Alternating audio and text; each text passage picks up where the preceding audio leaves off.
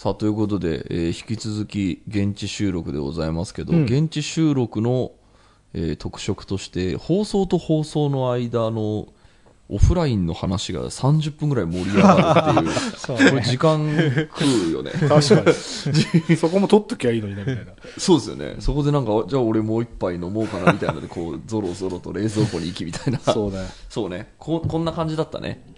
こんな感じだった。そうですね。今週はですね、えー年に一度のこれ買った大賞はい。っていうのを、えー毎年やってるんですね。これ買ったよっていうのをみんなで集めて、えー発表し合っていくっていう、その、ま感じなんですけど、俺まだ思いついてないんですよ。あ、うん毎回やっぱりその物欲がないもんで何買ったか、はいはいはい。なんともかんともだなと思って、うーん、なんとか放送中に思い出すようにまあ、しますね。いろいろね、あの、うんリスナーさんの読みながらってそうですね、はい。ということで今週も始めます。はい。田代智和と。田淵智也のタッチレディオ。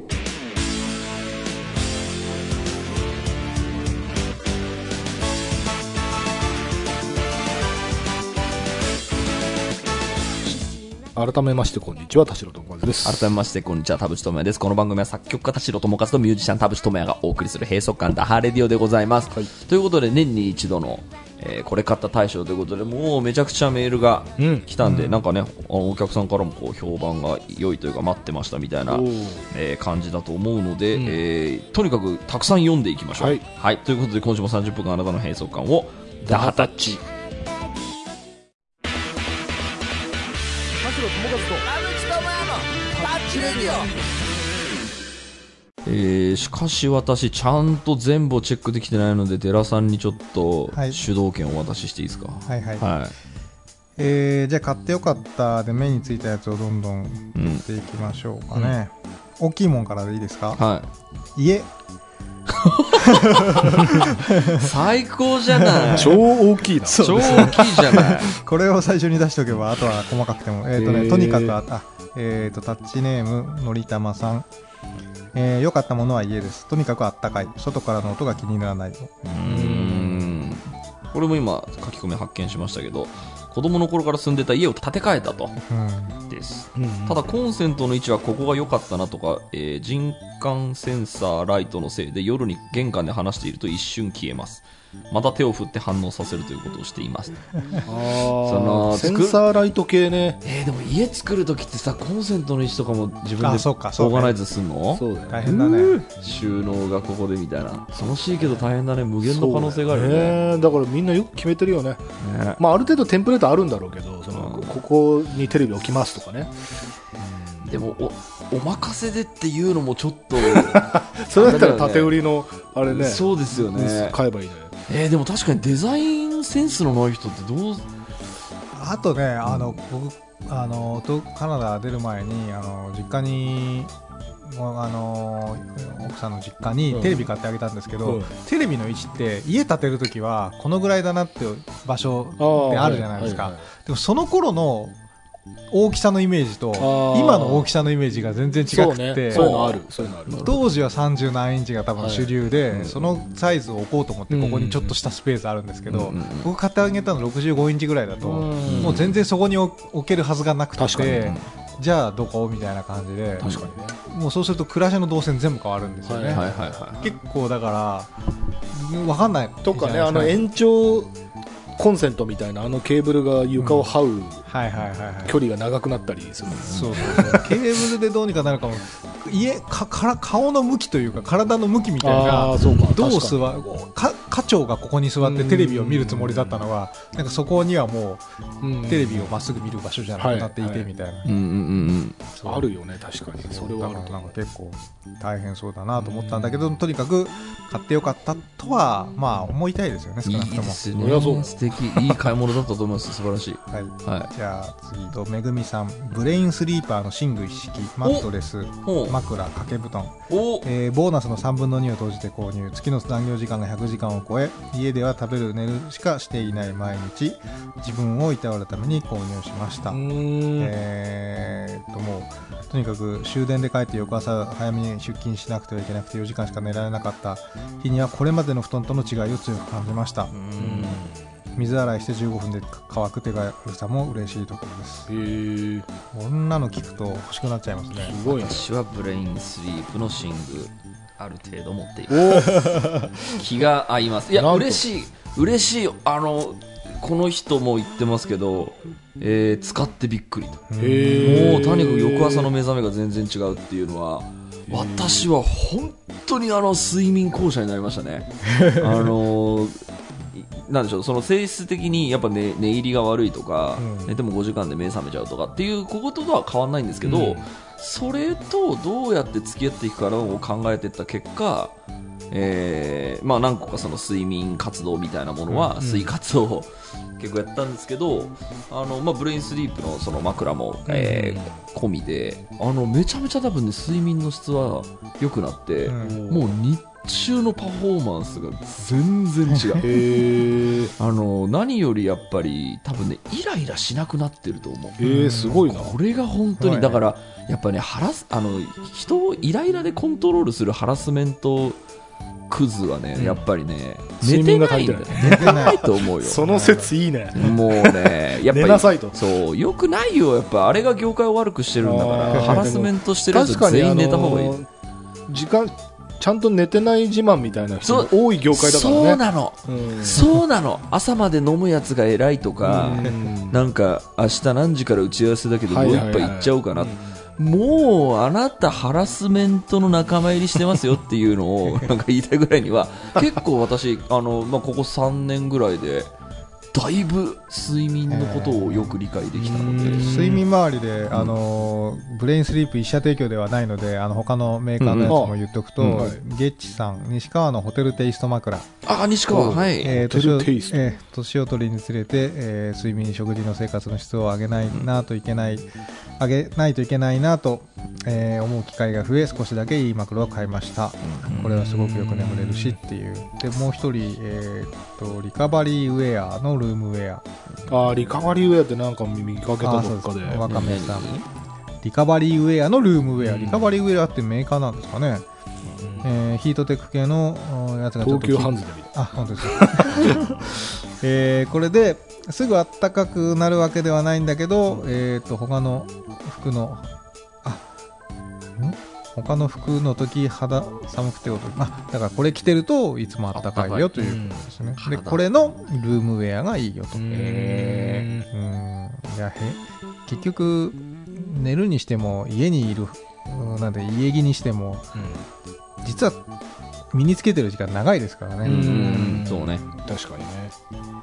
はい、えーっと、2人同じやつを言ってる人がいてですね、うん。えー若菜さん、小林製薬の小豆の力肩こり用、在宅勤務のリフレッシュに最適です。チンするだけで使えるし、繰り返し使えるし、小豆のいい匂いがするので最高ですっていうのと、もう一人小豆、もう一人小豆の力を言ってくれてた人がいて、えこれはどういうものなの？アイマスク的なもの？あ違うか。肩にまあその温めるために肩に貼るみたいなそうですね、説明してる人がいますね、鶴ピカハゲマネ君からです、うんえー小豆の力という体を温めるグッズ、レンジでチンして繰り返し使える、私は目元用と首肩用を購入、使い捨てのホットアイマスクより気持ちがいいし、疲れは取れるし、環境にも優しい、素晴らしい。い気になる。いいですね。気になる気よになりますね、これはちょっと買おうかな。そう、日本にしかないでしょうから、買って帰ろうかな。あ そうか。デラさんがそうねデ ラさんが日本で買いたいものを確かにそうそう。こういう気の利いたのそういう本当カナダなさそう。そう、そういう目線で見てますけど、はい、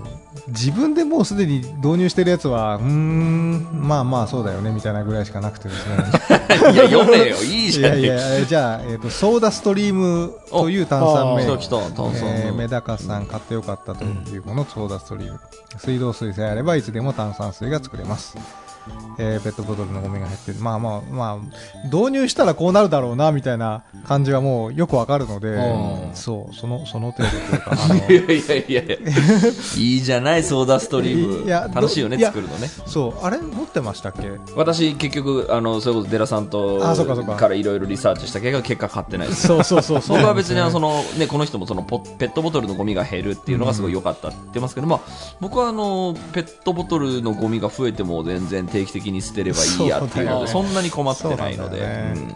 えーっと、あとは、あと音楽系がやっぱりねこのリスナーの属性なんでしょうか結構ありますね、うんえー肉と酒さん、えーこれ買ってよかった。ギターフェンダージャズマスターマルチエフェクターボス GT1 初めてよかった音楽教室。エレキギターレッスン、えー6月9日ロックの日にジャズマスターを買いました、えー無駄にしないために音楽教室に通っていおます。すごいな。ね。一気に全部やそうったんだ。今年も3月にイベントがありもう練習中です。へいえいいつかバンド組みたいと結構音楽系はね、うん。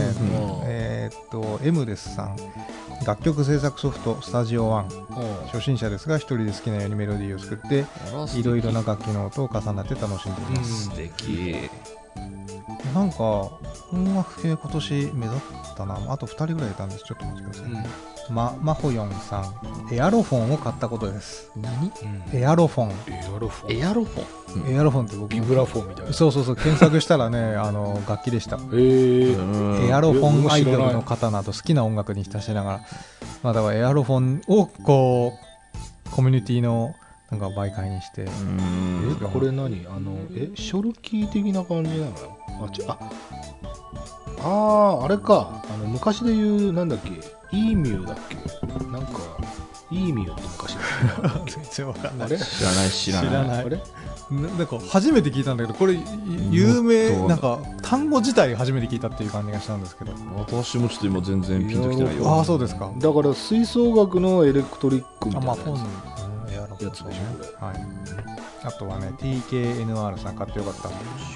ボス RC600 ルーパーです。もうここら辺がもう聞いたことないんです今年今後も一生バンドを組むことなくここのギタリストとしてやっていきそうなので購入しました、うん。端的に言うと録音した音をループして再生したりうん。多重録音してくれる機材ですね。これがあれば数秒前の自分といつでもセッションができます。マルチエフェクター代わりにもなります。これのせいでマジでボッチザロックになりました。もういいね。でもなんか本当にねその仕事にしなくてもそうやってあーまあねそうねこう趣味としてそのねやれる人が増えるってのはすごいいいことだな。うんうん。うん。だからなんか音楽系が結構あって。本当だ。えちょっと待って。読んでいい？はいどうぞ、ピトームです。ポストに届くお花のサブスク始めました。たはった4本なんですが花とグリーンの合わせ方のセンスが良くて思ってた以上に部屋も花心も華やぐので花始めてよかったなと思っています。あのーうん。花のサブスクってのがあるのはなんか聞いてて、うん。結構タクシーの中の広告でも出てきますますね。お母さんにも送れるみたいな。ははははであのたまにあの花を飾ることがあって私。うん。あのもらったやつとか、はいはいはい。でえーっとやっぱね部屋に花あるとねいいんですあよあねわかります、うん。はいは部屋に花あるといいなと思って。でただその花屋にその定期的に買いに行くっていうほど多分、うんうんうん。うんあの解消解消ないのであの部屋にあの勝手に届くみたいなのは俺結構ねいいんじゃないかなって思っています。いうん。はいあこれ俺ごめん。さっきイーミューって言ったけど違った。イーウィーだ。イーウィーっていう昔からあるうん。電子吹奏楽器があってはいはそれのなんかもうちょっとかっこいい版みたいなこのエアロフォンを調べたらうーん。なんだろうサックスまあだからサックス版みたいな感じなのかな、うん。んこのフィンガリングは。なんかもう電子楽器みたいな感じだね。あそうだね。んんん。あとねちょっと僕があのそのブレインスリーパーもそうなんですけど、ん。静泊お風呂の蓋、えー きちんとお風呂でを溜めたいっていう日はあります、えー蓋があるだけでこんなにも保湿力が上がるのかというのを実感しました。お風呂あったけ、えーそして変幻自在ニューバランスのスニーカーです。ずっとナイキ派でしたが履き心地の良さに感動して乗り換えました。うんもうすべて私の 後追い。全部俺が言ったこと。全部俺が言ったことでみんなのクオリティオブライフが上がってる。すごいじゃん。ほら。ちゃんと。ほらみんなの生活を私が良くしています、ねねああすごい。そうなんですよ。これはちょっともうた田淵についてこいという。お教えしますよ。ね。これも僕は初めて聞いたんですけど岡六さんシマエナガのストームグラスを買いました。うん？ストームグラス？ストームグラスとは気象条件によってガラスの中に入ってるあ結晶の形が変わるもので我が家ではシマエナガの形のもの3つを買いました。3兄弟という設定と結晶が羽毛のように見えるところがとても可愛いです。毎日形が変わるので楽しく時々覗くと癒されます。へえいいね。シマエナガがまず何だろうかという鳥の名前だ。鳥のあれでしょ？鳥のシマエナガのことでしょ？あ本当知らない初めて知らない？もう一番可愛い鳥ですその その形をしたストーム一一番 番可愛いよく丸々したやつをねあーはいはいはい。あのこれか。バズるやつ。確かに毎日絵柄が変わる。はあこれ面白いね。ん。なんかさあのエヴァ君が 4K ディスプレイ持っててはいはい。あの猫がうろちょろしてる映像が映し出されるみたいな、なんかこれ、トムさん、家買った方がいいっすよみたいなこと言われてて、すごい気になってて買いたいなと思ってたんだけど、そのもうこのストームグラスみたいに、その置いとくとなんかいいみたいな、そのうん。あの花もそうだけど、あのデジタルウィンドウみたいなやつね。そうそうそうそうそう。そうああののイタリアの街並みが映るみたいな、あれでずっとなんか月面の映像とか映してるバーとかがあってあのめっちゃおしゃれなんだよね。宇宙にいる感じにそうちょっとこう出してみようかな。あでもそれだったらね AppleTV であの 4K の空撮をずっとスクリあーンセーバーみたいにやるのがあってなるほど、なるほど。め。ちゃくちゃ綺麗ですよ、そういうのなんかありだな。うん。すごいね、このなんか天候によってあ結晶が変わる。ね連動してんですよね多分。ねあこれでも面白いの買ってみようかな。しゃれてるね。ちょっと今年はこの人たちの言うがままにいろいろ買ってみよそううかな。ねおすすめなんでしょうね。まだ俺買ってよかったものをこう思いついてないから。あとやっぱこう飾るものってさっきの田淵君の花の話もそうなんだけど、飾るものってさやっぱり余裕がないと、いや本当そう、ね、できないというか。本当そう。ですげえ散らかってるところにこういうのあってもおしゃれじゃないんだよね。そうね。だからやっぱりこうスペースのあるところに置くからおしゃれみたいなことで断捨離も進みそうだし、なるほどなるほど。いい気がする。丁寧な暮らしができそうですね。そうそうそう圧力鍋ってのあるよ。うん圧力のね、これもゆきさんね。はい家族が好きなのでもつ煮込みを作りますが今まで普通の鍋で煮込んでましたが圧力鍋を使えば時間時短でもつも柔らかくなりもっと早く買えばよかったと思いました、確かにね田代さんが言ってたことはね僕がおすすめは、うん僕のおすすめはあの手羽元ねあーて手鶏の手羽元何回か多分タッチレディオでもた食べてもらったことあると思うんだけど、うんうんホロホロなるやつ。軟骨まで食える。あの、う骨だけが取れるっていうね超最高ないいよね。料理ができるので。あれやってほしいな。えっ、とゆりのさん。これですよ。高校の修学旅行で2420円の京センスを自分用に買いました。京あ京都。京都のセンス。お小遣いは8000円まででした。地元でしか買えないものを買おうとこだわった結果かなり値が張ってしまいましたが、うん。地元の伝統産業を応援しようという気持ちが伝わったらいいなと思います、えーちなみに修学旅行に行ったのが10月だったので日の目を見るまでにもう少し時間がかかりそうです。作りがしっかりしているので使う日が来るのが待ち遠しいです。きちんとしたものは長く使えると思えるので大切に使っていきたいと思います。素敵。素敵。泣けるよね。いいですよ素ね。敵いいですよ。大丈夫かな？これ3日とかで壊れたらまだ使ってないから夏来た時に開いたら不良品だったり。そうね。これはちょっとメール欲しいよね。使ってみたか感じね。メイドインチャイナとか書いてないことを言いますいいですね文章が良かったとくるね文章がいいですよね、でも生活がやっぱ変わったというか、うんあとなんかそのね田代さんおっしゃってましたけどゆとりがないとその良さがわからないみたいなもので言うとやっぱ買ったものによってなんかそのもの以外のなんか波及効果みたいなやつがあるのがいいですよ特にね。飾り物って本当にそのなんだろうこう合理的な何か生活の役に立つものじゃないから、あー。それを置く余裕っていうのがもう、うん。なんだろう心の余裕につながる気がするんだよね、心の余裕でいうとこの人いますねロッキーさん、えーメンズメイク商品。彼女に振られて自分に自信をつけようとメンズメイクを始めてみました。うん。自己満ですがメイクするとなんとなく自信がついた気がしてお。とてもいいです。おいいじゃん。いいじゃん。いいじゃんいいじゃん。めちゃくちゃいいポジティブだいいね。ちゃんとこう買ったものとかその新しく挑戦したものでこう人生が豊かになってるようなメールがたくさん届いてて私は嬉しいよ。うんすごくいい。いいえ楽しんでるねちゃんと人生上手ださ あーはい。俺たちの時間だぜ。あそうですね。あ買ってよかった。あはい。なんかありますか？ありますよ。僕はもうずすごいめちゃくちゃ簡単なやつを1個言うとえっ、と今更の Bluetooth スピーカー。お来た来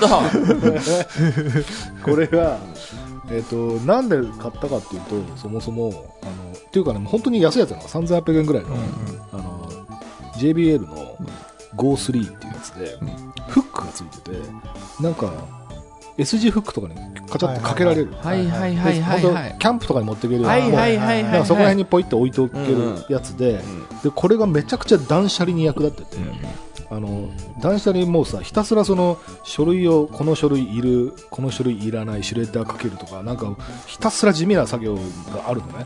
そそこであのなんかずっとそこからお音が流れてるっていうなんかラジオがかかってるような状況を、うんうん。えっと、あそれでそのその前段階として、その断捨離の最中であの CD を iTunes で取り込んでたけどそのまんま放置してたうん。自分の昔持ってた CD ライブラリを iPad に復活させてでそのあのも昔持ってた CD を流してん。断捨離してるんだけど、その聞こえ具合がちょうどよくて。なんか今逆にみんなさこう AirPods とかでさ、うんあのなんていうのパーソナルな自分の耳元で耳聞くみたいな感じだけど、でも俺その仕事でヘッドフォンとかもするしなんか耳にもなんか刺したくなくて、うんうんうんでこう外から外音で音をリ出したい、ビングミュージックみたいな感じでね。はい。でかつそのえっと普通にステレオも持ってるんだけど、断捨離してる間にあっちこっち移動するから、はいはいはい。その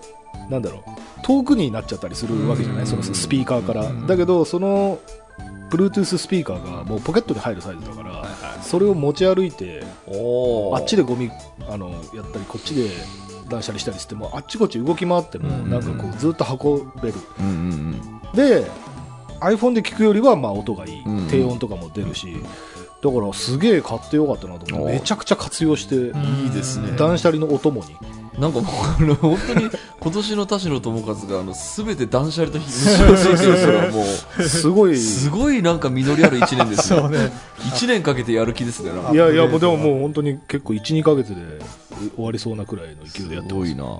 さあ田代さん買ったのは Bluetooth スピーカー。は い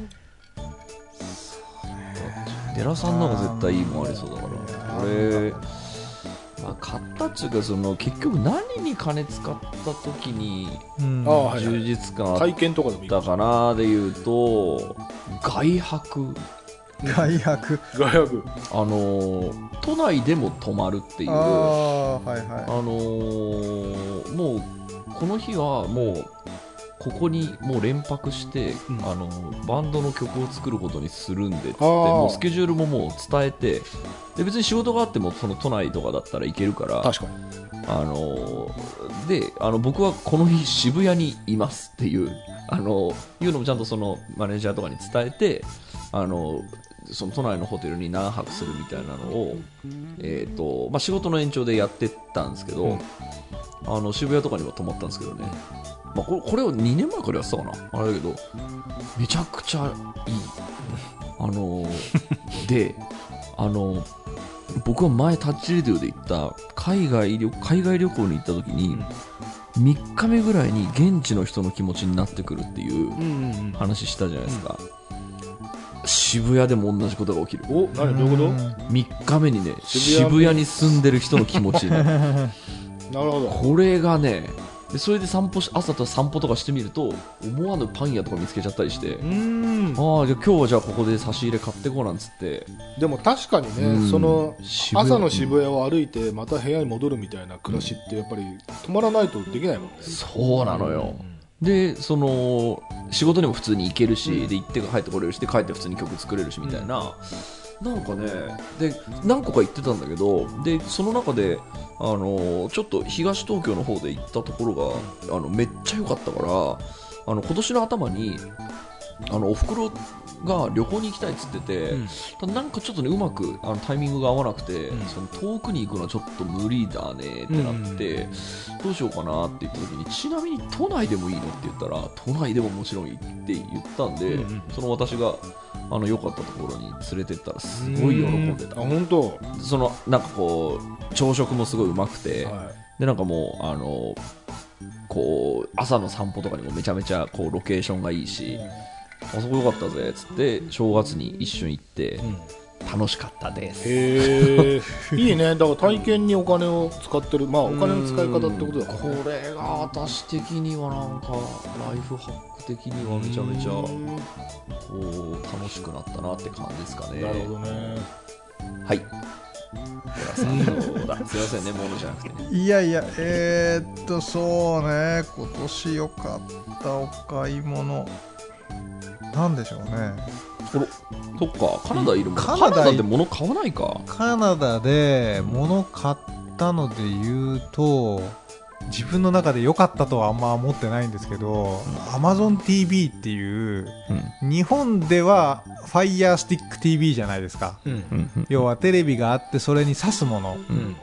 なんだけどそれが内蔵してる Amazon 金製のテレビっていうのがあってモニターそうそうそうそうそう。だからあの Fire まあファイヤーテレビみたいな。Fire そう。TV ですよ画面に。そう。あれが65インチのやつを買っ65インチ？まあだいぶでかいですけど、でも、まあ、良かったかって言われると別に。えーどういうこと？普段使ってるだけだしな。なんか結構なでかい買い物だからねそう良かったって言ってほしいやいけど、ね、なんかむちゃくちゃ安くって向こうってテレビが。ああそうなんだ。56万で買ったんですよそれを。ええええ安いですよね。安いな。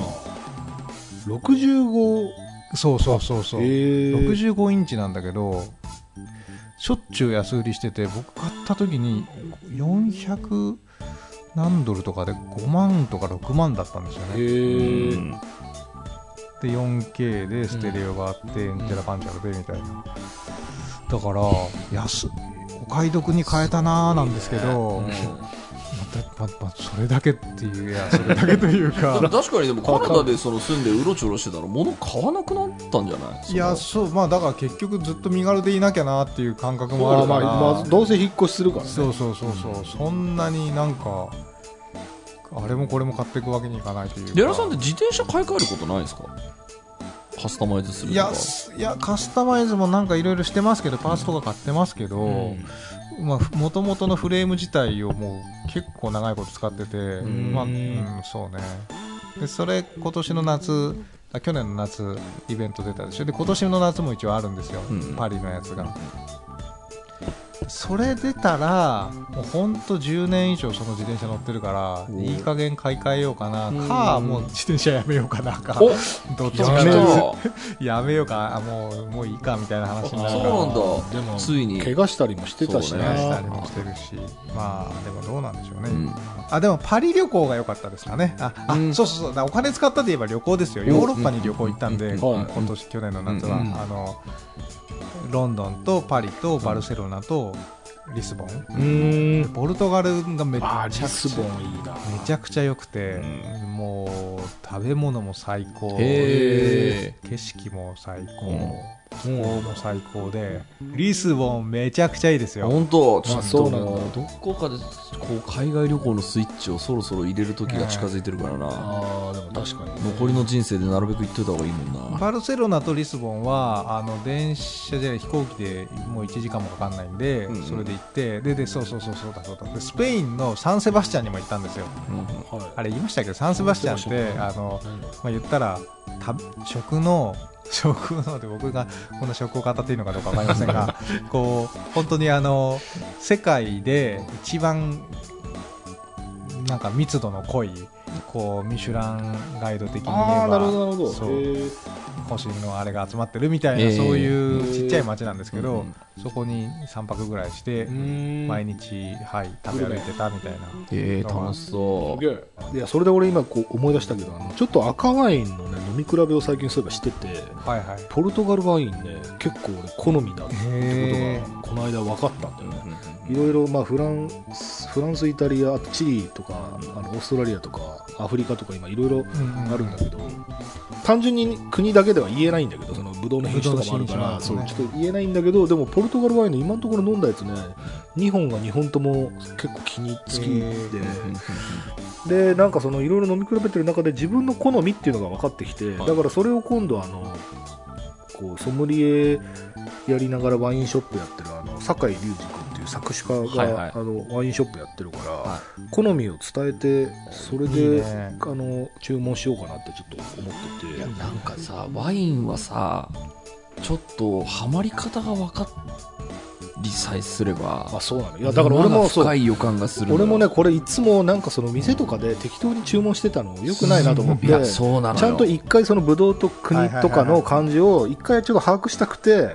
ガッとこうろろなんかまあそうね6本から10本。もうそうね。うん。結構2桁はいったかな、うん。でちょっとずつ飲み比べてって感じで、でやっぱり、まあ、カベルネ・ソーベニオンはやっぱりなんだかんだ言って優秀だなっていうのも分かったし、あとねシラーっていうのが、はいはい。俺はね美味しいって言われてるやつも飲んだけど、ん。俺はあんまり苦手なんだなとかが分かってきて、その世の評判とかとは別に自分の好みの軸っていうのを大事ね自分の中に作り始めててっていう中でポルトガルワインがたまたまね2種類ともねなんかね2種類ともなんかブレンドブドウでであと1個はね聞いたことないブドウの品種でえー。でもどっちもなんかねあの香りが良くてその俺はなんか香りが良くて渋みが少なくて、えー、とっていうのが好きなんだってことはいはいはい。が最近分かってきたからだから香りが複雑で渋くなくて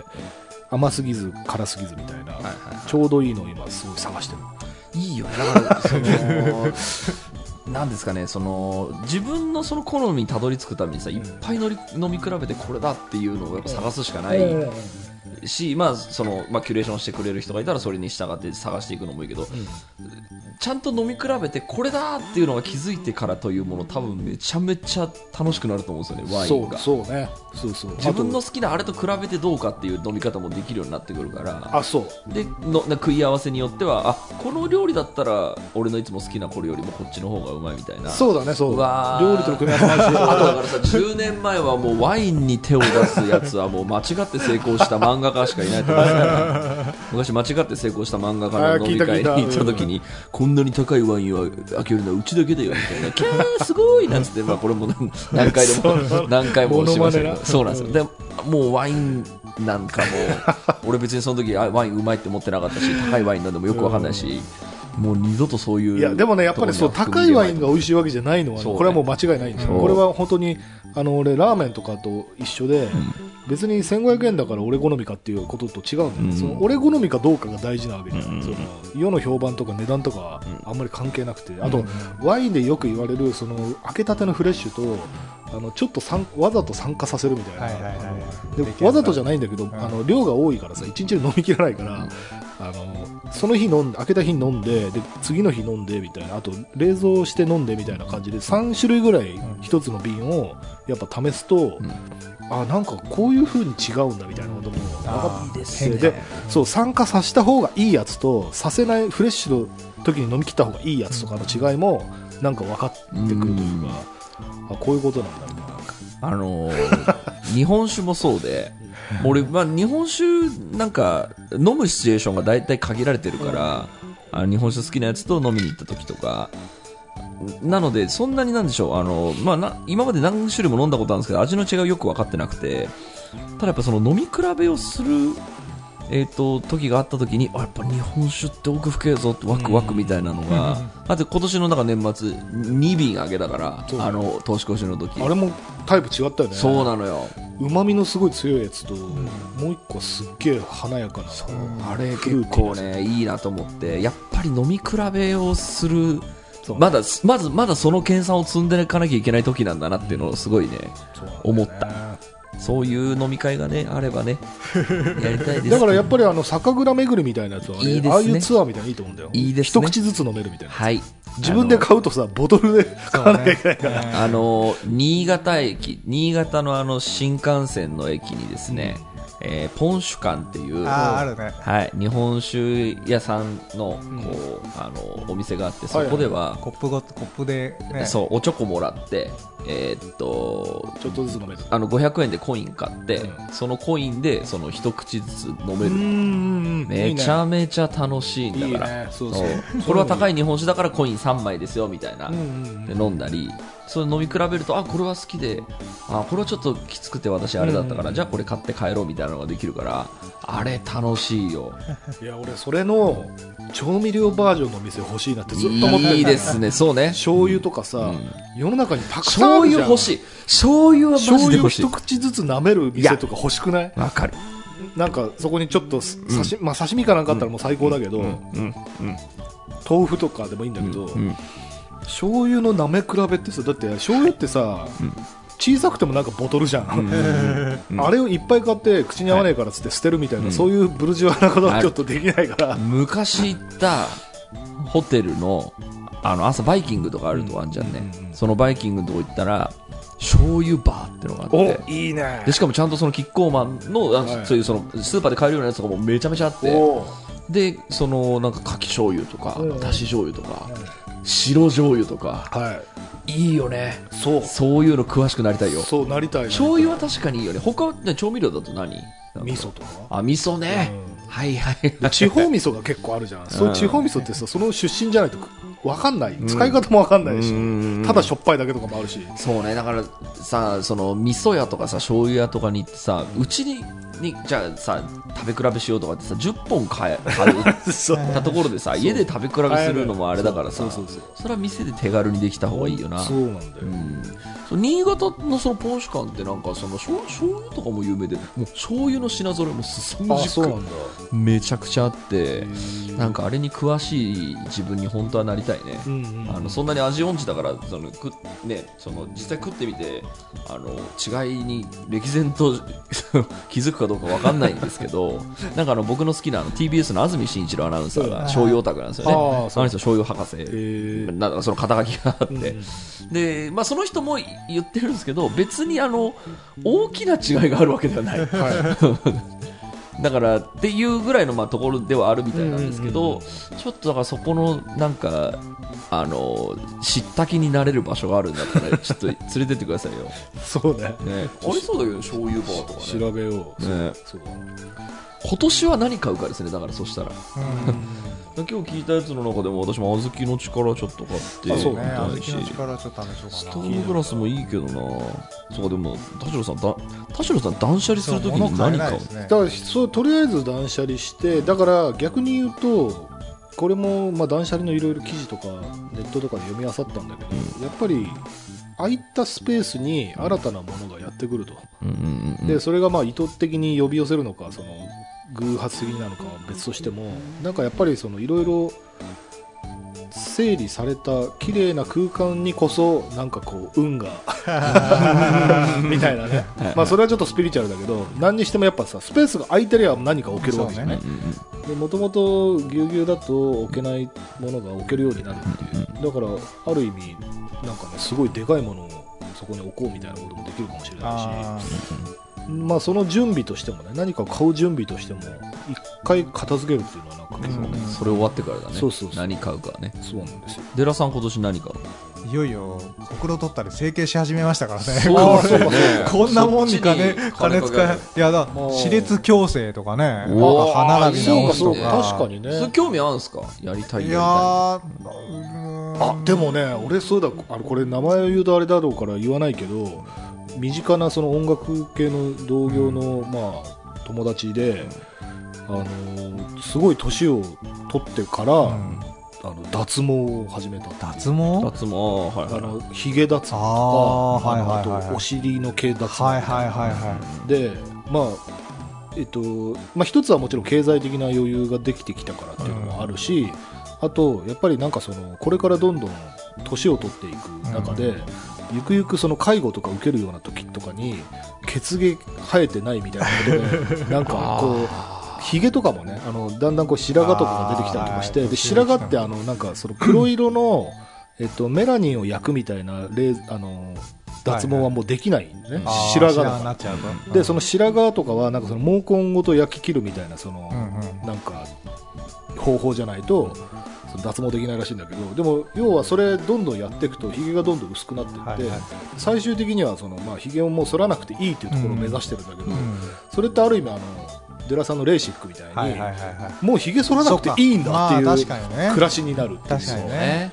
あとそのあのお尻の毛とかもはいなんか変な話その、まあ、汚い話だけどその運がつかなくなるとかはいさそのはいはいはい。なんていうの介護されることになってもはいはい清潔でいられるとかなんかね。いろんなメリットがあるみたいな。なるほど。今までなんとなく時間かけてるのが苦じゃなかったものがそれがなくなった途端に超最高みたいな、そうそうそうそうだからあの女性の脇のさあれみたいなものでさ男性だってそれいつもひげ剃ってるとかいうその労力を考えたらさ、まあそうねないならないで。あそれででもヒゲ脱毛する人楽じゃん確かに多いね。やっぱあのもう一日でボーボーに入る人もいるからそうね。いう人たちはやっぱヒゲ脱毛するあ人多いよ確かにそういうのに金かけるのはでもいい時期かもな、うん。私もなんかあるかな。私あんまヒゲ生えないからあれだけど。ちょっとでもいやメガネは？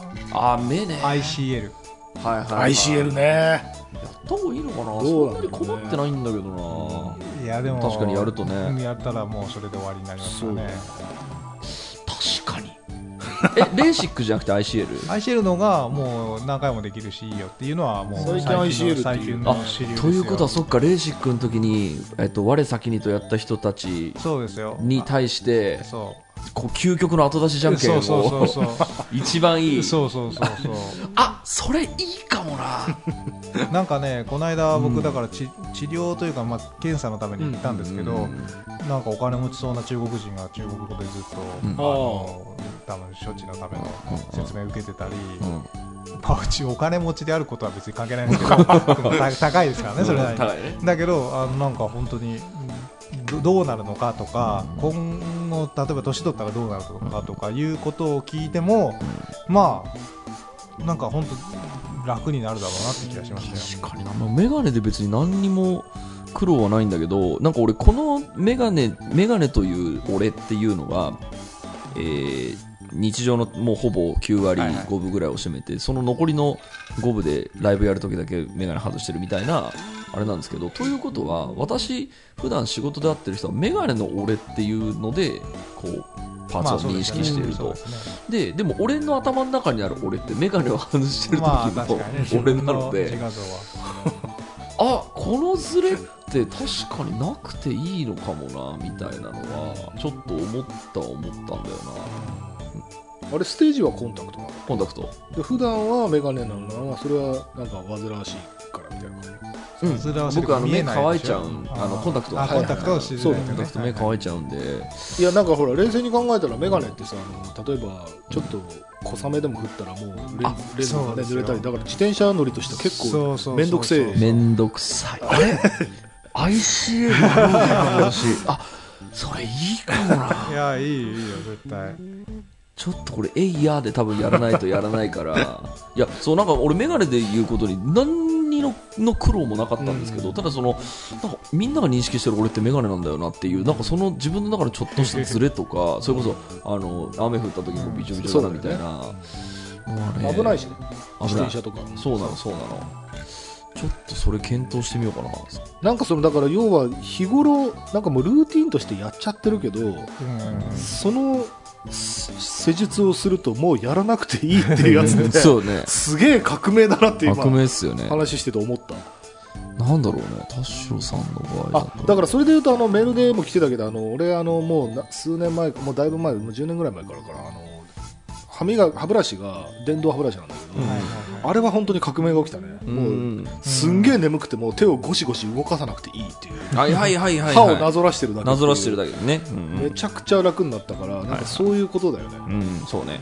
ちょっとそういうの情報あれば、ちょっと教えてほしいね、リスナーの人から。そうね。これ、やこれに金かけてやよかった。ったとかねあとやって後悔したとかも聞きたいよね。あ、確かにそう。やんなきゃよかったですみたいな、レーシック難民とかいるのかな、ちょっと。いると思うよ、ね、ちょっとし聞いてみたいね。さあ、ということで、ありがとうございました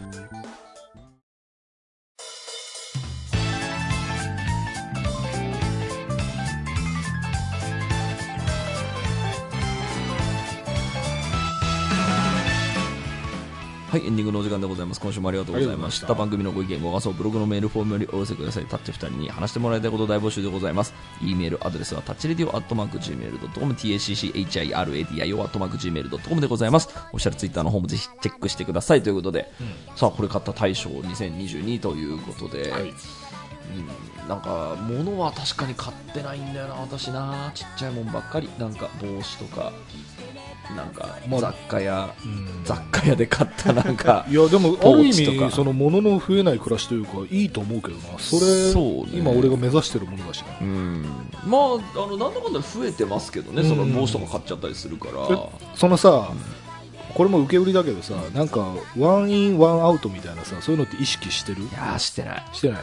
もう増える一方あいやでもその服とかだったら、あの古着でワクチン定期的に出せばいいからとか本だったら多分あの寄付できるとかあるよなとか。あそうね。で買って増えるものはやっぱ本が多いから本は多分どっかで寄付するみだからやったいなぱり読み終わって寄付してみたいなっていうルーティンができたらいいなと思います、うん。俺絶対2回読まないんで多分、うんうんなんかよほど良い本だったらその一応本なのに置いときたいけど、はい。多分もう読まないんだったらこれ人にあげた方がいいよなみたいなのは、えー、とあるんでね。その今田代さんがおっしゃったなんかワインワワンアウトみたいなのはちょっとやりたいあの理 理想。あのね。ただ私も処分がねめちゃ下手くそなので、はい。さあということで、えー、と皆さんもいろいろえーこれ良かったよみたいなことがあれば随時ね教えてもらえればと思います、ということで今週はここまでです。はい。お相手は田代智和と。田淵智也でした。また来週